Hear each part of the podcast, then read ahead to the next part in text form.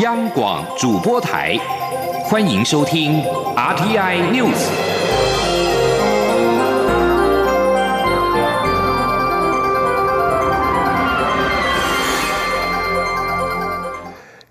各位好，欢迎收听这节央广主播台提供给您的 RTI News，我是陈子华。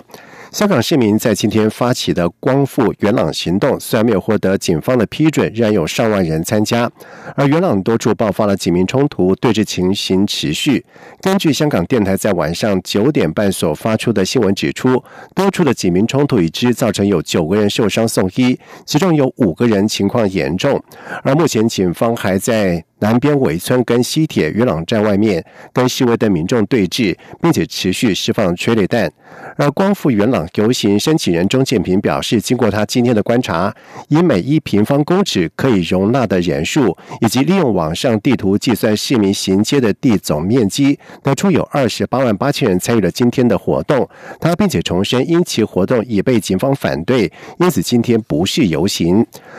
而由于游行的人数暴增，跟香港轻铁以及巴士等大众交通运输系统也在下午的时候是陆续的宣布改道必停元朗，而香港警方也部署了三千名的警力，以防止冲突发生。而元朗大马路两旁的商场都拉下了铁门，停止营业。而光复元朗在申请没有获准的情况之下，游行队伍没有指挥，声势浩大，也创下了新界少见的壮观场面。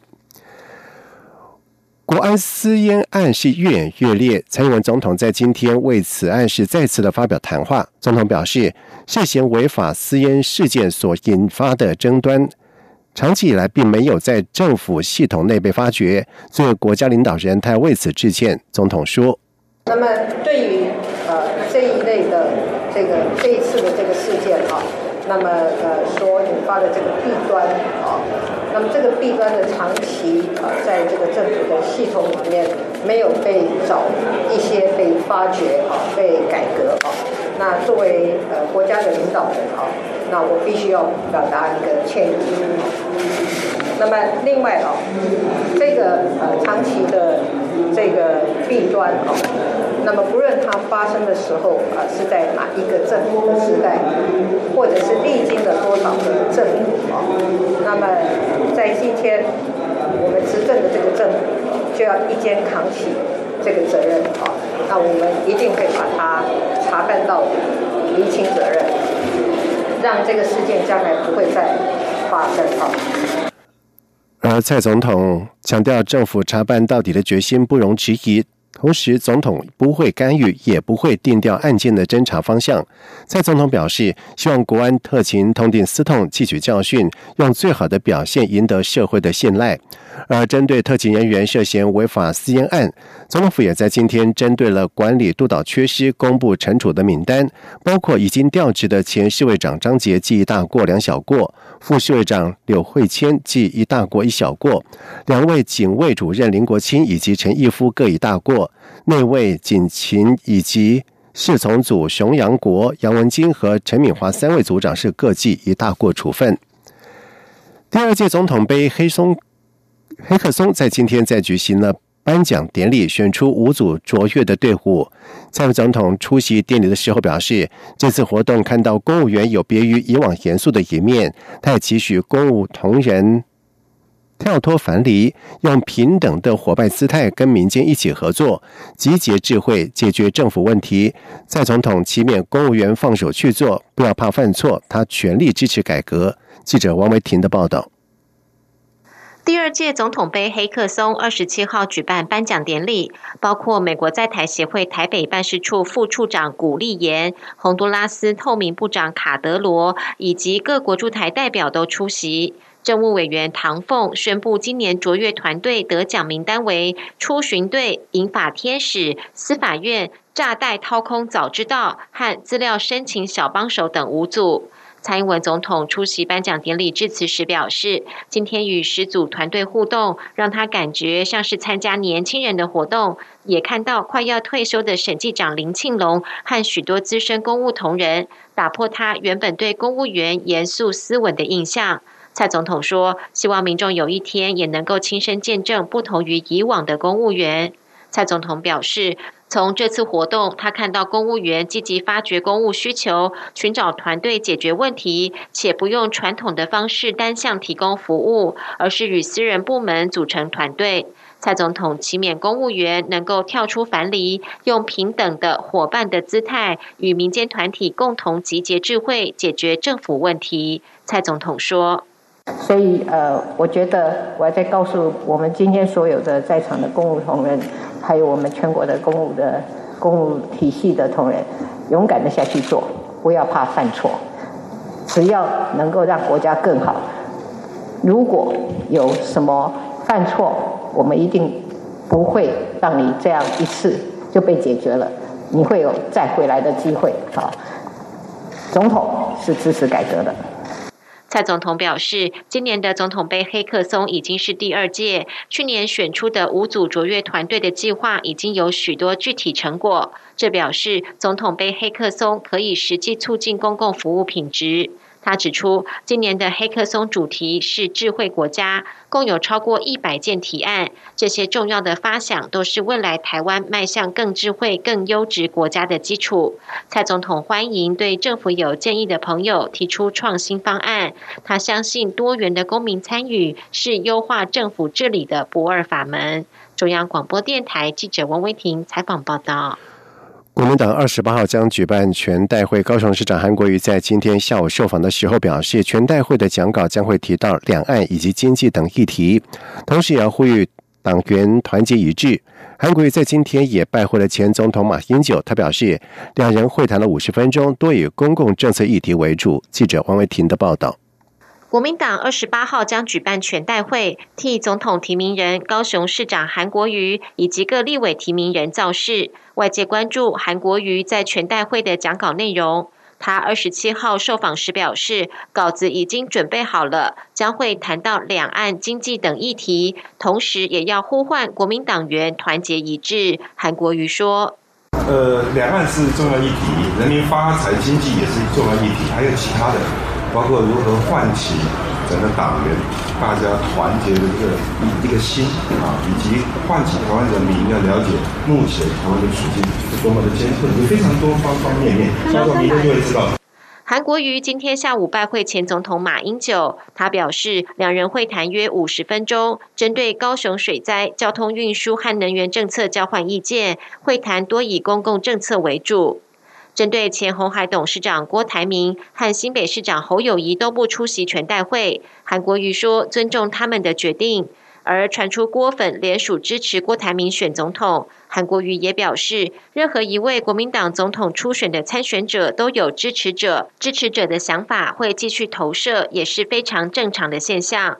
国安私烟案越演越烈，韩国瑜表示，眼睛看得到的香烟不可怕，看不见的才可怕。例如毒品、枪支问题。韩国瑜说，总统身边的随护这么重要，难道蔡英文总统的幕僚长或秘书长都没有察觉这些漏洞和弊端？他质疑蔡总统的领导能力出了严重问题。中央广播电台记者王威婷采访报道。而国民党在二十八号将召开全代会，将正式的提名高雄市长韩国瑜为总统参选人。外传具有中国和平统一促进会身份的人士，将随港澳各界总统选举造势团拜会国民党。国民党文传会副发言人洪于倩在今天就此表示，党中央并没有接获该团体到访的相关讯息。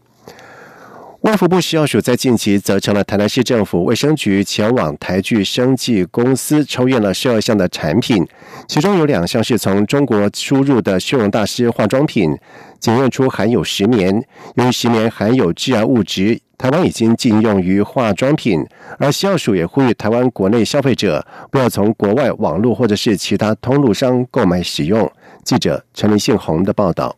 台湾目前对于石棉已经禁用于大部分的用途，当然也包括化妆品。不过食药署日前责成台南市政府卫生局至台聚生技股份有限公司抽验十二项产品，在目前完成检验的九项产品中，发现从中国输入的两项名为修容大师的产品含有石棉。厂商在二零一八年输入约四百五十七个，食药署经通知贩卖业者全面下架，并且于两周内完成回收，同时呼吁消费者。如果有相关产品，应该立即停用，且千万别再从国外或是网络等其他通路上购买使用。石棉被国际癌症研究署归类为一级人类致癌物质，已经被证实可引发石棉肺症、间皮瘤、肺癌，也可能导致喉癌以及卵巢癌。但因为石棉相关疾病的潜伏期达数十年，也使得因果关系容易被忽视。台北荣总临床毒物与职业医学科主任杨正昌医师指出，石棉较为危害人体的部分是经由吸入后沉积在肺部，导致慢性发炎，增加致癌风险。过去则有使用爽身粉，因为用于阴部附近被黏膜吸收，导致卵巢癌的案例。杨正昌说。那自己说皮肤，因为我们皮肤实际上有保护层啊，所以其实事实上，当然那个化妆品里面当然是不应该有石棉，只是说如果真的你不小心用的这个，基本上我们的皮肤是会有保护作用，所以应该是不至于因为这样导致这个健康的危害。食药署也指出，石棉为台湾化妆品禁止使用的成分，只要检出石棉的业者，可处新台币两万元以上五百万元以下的罚款，并得按次处罚；情节重大者，并得处一个月以上一年以下停业或是歇业，并废止公司商业工厂登记或该化妆品登录许可证。中央广播电台记者陈林信报道。在外电消息方面，俄国非政府组织人权监督团体 OVD-Info 指出。俄罗斯人民在今天在莫斯科示威，要求举行自由以及公平的地方选举。结果有最少两百一十一个人被警方逮捕。在俄罗斯政府拒绝允许多位反对派以及独立候选人参加今年九月莫斯科市议会选举之后，成千上万的示威民众誓言要参加今天的大游行。而这项游行活动原本是由俄罗斯反对派领袖敢于批评克里姆林宫的。纳瓦尼发动，但是纳瓦尼已经在日前被俄国警方以非法发起示威为由判处监禁三十天。由于莫斯科当局禁止受欢迎的独立候选人参选，引爆了民怨。在二十号，有超过两万两千人聚集在莫斯科一处的广场示威，展开数年来最大规模的抗议活动。俄罗斯九月将举行地方议会选举，而其中莫斯科的七百二十万的选民将选出四十五位市议会的议员，大约三十名主要为反对派的参选人。而尽管符合参选要件，也依法获得超过五千份的联署书，但是仍被政府以合法联署数量不足为理由，拒绝了他们的参选。美国白宫经济顾问科德诺表示，美国政府不会干预汇市，让美元走贬。但是对于某些经济学家来说，光是白宫讨论干预货币市场就是一个爆炸性的消息。在过去一个礼拜，美国总统川普曾经和他的经济团队会面。白宫国家经济会主席科德诺表示，在政策上已经排除了干预汇市的可能性。而牛津经济公司经济学家。达科发文表示，川普政府就认真考虑干预汇率这件事情本身就十分令人贪心。他并且告诉法新社，这是未来十二个月的关键风险。川普一再指控中国和德国等国借着汇率走软占便宜，提高对美国的出口。皮特森国际经济研究所负责人皮森表示，近来外界日益揣测，川普正在考虑推出改变汇率的措施，因此科德洛认为他有义务说清楚白宫的政策。在英国籍游轮“史丹纳帝国号”遭到了伊朗扣押之后，俄罗斯驻德黑兰大使馆在今天表示，俄国驻伊朗大使馆的代表探视了这艘游轮上面的三名的俄国船员。同时，大使馆表示，这些俄国的公民可以和家人联络。目前，大使馆正在和伊朗官员交涉，希望伊朗释放这些船员。而伊朗革命卫队在十九号在荷莫兹海峡扣押了这艘的英国籍游轮“斯丹佛帝国号”以及船上的二十三名的船员。而荷莫兹海峡是世界上最重要的石油运送的航道。而在这一起扣押事件的。两个星期之前，英国也在直布罗陀扣押了伊朗的游轮 “Grace One” 号，指控这艘的游轮违反了叙利亚的制裁令。以上这节整点新闻由陈子华编辑播报，这里是中央广播电台台湾之音。无限的爱向全世界传开。永恒的光。